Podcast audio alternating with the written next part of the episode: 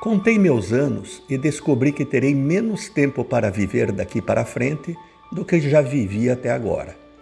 Isso me fez pensar no que já realizei e no que ainda poderei fazer.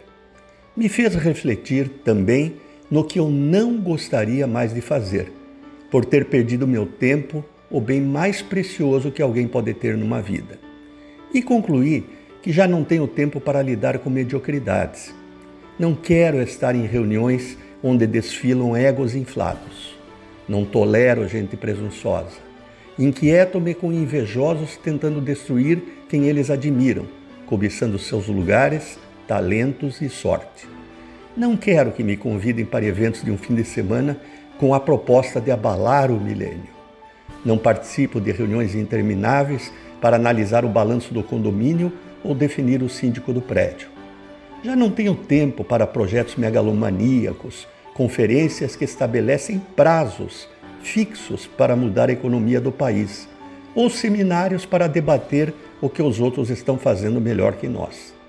Finalmente concluí que o meu tempo tem que ser destinado para fazer o bem, não importa a quem, tampouco a quantos. Se eu puder melhorar a vida de quem está ao meu lado, seja quem for, já estarei justificando o ar que respiro valorizando meu tempo e ensinando aos outros pelo exemplo. Não quero mais participar de estudos, de discussões, mas de ações, mesmo que sejam para beneficiar um só.